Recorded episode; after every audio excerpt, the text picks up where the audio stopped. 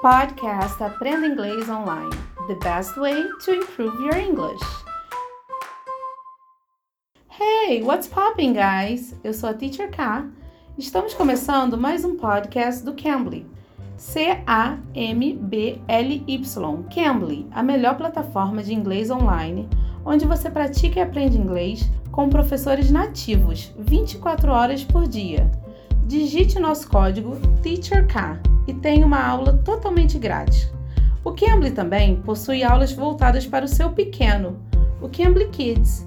Cambly Kids, aulas com professores nativos e com metodologia voltada para crianças.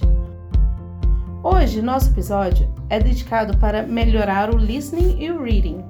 Vamos acompanhar o professor Dane, do Cambly, lendo um texto totalmente em inglês. Caso você queira acompanhar a leitura, o link do texto está na descrição do vídeo. O texto de hoje é Five Ways UK Farmers Are Tackling Climate Change.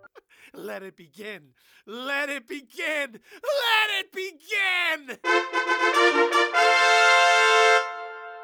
Five ways UK farmers are tackling climate change. Farmers are on the front line of climate change, vulnerable to changes in temperature and rainfall, as well as increasingly frequent extreme weather events.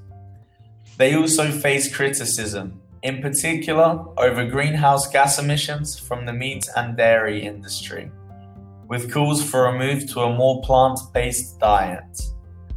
Agriculture is currently responsible for about 9% of the UK's greenhouse gas emissions, mostly from methane. The National Farmers Union, which represents 55,000 UK farmers, has set a target of net zero emissions in British farming by 2040. That is not enough for some environmentalists, who say a comprehensive overhaul of farming practices and a move to less intensive production is long overdue. But some new and surprising changes are happening on the UK's farms. Sending in robots.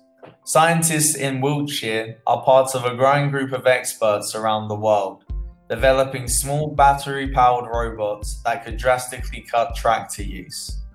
Tractors use diesel, a major source of carbon emissions in farming. Using robots cuts the energy used in cultivation by about 90%, says Sarah Mander of the Salisbury based Small Robots Company. The machines rely on artificial intelligence to sow seeds, identify individual weeds, and apply exactly the right amount of pesticide and fertilizer in the right places, rather than spraying it across a whole field. If you had a few weeds in your garden, you wouldn't spray the whole garden. You just spray the area with the problem. That's what we do. It's all about precision, adds Sarah. Sowing is done by placing individual seeds in the ground without ploughing. Less soil disturbance means more carbon stays locked in the soil. Robots are still relatively unusual in UK arable farming but machines are being developed all over the world to handle everything from mapping to planting, pruning, and picking. The investment bank Goldman Sachs is among those predicting a huge global shift to technology driven precision farming in the coming years. Sending in robots enviando robôs. As máquinas contam com a inteligência artificial para plantar sementes, identificar ervas daninhas individuais e aplicar exatamente as quantidades corretas de pesticidas e fertilizantes nos lugares certos. Using drones to map fields. Drones and tractor mounted sensors are also being used to help farmers work out the exact patterns of moisture, weeds, and pests. The data is fed to precision mach- machinery to target areas that need work and leave the rest undisturbed. Nitrogen fertilizer takes a lot of energy to produce, and particularly if it is applied at the wrong time and in the wrong quantities, bacteria act on it to make nitrous oxide. Nitrous oxide is 200 to 300 times more effective in trapping heat in the atmosphere than carbon dioxide. Mapping and analyzing each field enables farmers to target nitrogen fertilizer in only those places where it is needed at the right time and cut their emissions. This kind of innovation is fantastic for us, says Becky Wilson of the Farm Carbon Cutting Toolkit organization. It's not a total answer, but, but it can really help. Using drones to map fields. Usando drones para mapear campos. Drones e sensores montados em trator também estão sendo usados para ajudar os agricultores a descobrir os padrões exatos de umidade, ervas daninhas e pragas. Number 3. Planting more trees. Like Becky, many environmental campaigners also believe applying new technology without fundamental change to intensive farming practices is not enough. Nick Rao of Friends of the Earth says new technology is helpful but simple, low tech solutions. Looking at whole farms over a number of seasons have been grossly neglected. Nick believes there's huge potential in a range of solutions and points, in particular to tree planting. Friends of the Earth is calling for a doubling of tree cover to boost carbon storage, help with flooding, and prevent soil erosion. Cambridgeshire farmer Stephen Briggs agrees it's about taking lessons from nature, he says. He now grows 13 different varieties of apples over 125 acres, or 0.5 square kilometers, about 8% of his farm. The apple trees stop soil erosion, lock carbon into the ground, support biodiversity, and deliver a new crop. His profitability, Stephen says, has improved since he made the change 10 years ago. By growing trees alongside wheat, you expand the productive space up into the air and down into the soil. Plus, you extend the period of the year that you're capturing the sunshine, he says. Wind protection from trees can also reduce the time livestock needs to be kept indoors in the winter, again saving on energy and cutting emissions. Planting more trees, plantando mais árvores. A Friends of the Earth está pedindo a duplicação de cobertura de árvores para aumentar o armazenamento de carbono, ajudar nas inundações e evitar a erosão do solo. Number 4 keeping livestock outside for longer. Farmers who keep their animals outdoors for longer in the UK can help to cut emissions thousands of miles away. When animals are taken indoors, they are sometimes fed on soya imported from Latin America.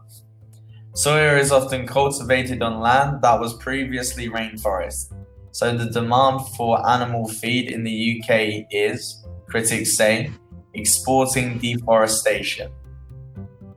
Over 2.5 tons of soya is imported into the UK each year, most for animal feed. British cows are fed on grass for more of the year than cows in many other countries, so the UK's impact on deforestation through soya imports may be relatively small. But soya production for the global animal feed industry is one of the most important drivers of deforestation, according to the Global Forest Atlas, and the Amazon has been cleared at an alarming rate. It's estimated that since 1970, about 20% of the Amazon has been lost. The environmental group Greenpeace has also highlighted the huge areas of rainforest lost to soya cultivation. And Richard Findlay of the NFU says British farmers understand their part in fighting climate change does not end at UK shores. A large proportion of the supply chain has already committed to solely using sustainable, responsibly sourced soya, he says. Keeping livestock outside for longer. Os agricultores que mantêm seus animais ao ar livre por mais tempo no Reino Unido podem ajudar a reduzir as emissões a milhares de quilômetros de distância. Number 5. Cutting methane emissions. Cows and sheep produce methane in their digestive systems. Methane produces 21 times as much warming in the atmosphere as carbon dioxide. Whilst carbon dioxide is the biggest concern for many other industries, in farming, methane is a major worry. The NFU points to many farmers using methane from manures and slurries to generate electricity and says the British livestock industry is one of the most inefficient and sustainable in the world. But the methane problem has generated a whole range of other approaches. There's a lot of thinking about feed additives which might reduce methane production in the animals' guts, Becky, Becky Wilson says. Some researchers and organizations, such as Becky's, are also pointing to better breeding and genetics as a way forward. For beef cattle, one approach in Scotland has been to select animals for breeding on the basis of how much methane they produce in their digestive systems. For dairy cattle, which start producing milk at the age of two, an approach in the US has been aimed at lengthening the animal's productive lifespan. So, the proportion of the animal's life that is unproductive and spent consuming energy and emitting methane is reduced. Put simply, breeding cows, which produce milk for longer, reduces the need for dairy calf replacements, which will consume energy and emit methane without producing milk for the first two years of their lives. For lambs, with a typical lifespan of about six to eight months, the goal has been to produce animals that fatten more quickly and can be slaughtered earlier. Cutting methane emissions cortando emissões de metano. As vacas e as ovelhas produzem metano em seus sistemas digestivos. O metano produz 21 vezes mais aquecimento na atmosfera que o dióxido de carbono. Enquanto o dióxido de carbono é a maior preocupação para muitas outras indústrias, na agricultura o metano é uma grande preocupação. Research in Wales pointed to reductions of about six days in the time taken to fatten hill lambs though some farmers report reductions of up to 30 days. It is, quite literally, a matter of life and death. Essa foi a leitura com o tutor Dan, do Cambly. Eu sou a Teacher K e aguardo você no próximo episódio. Take care! You can! You Cambly!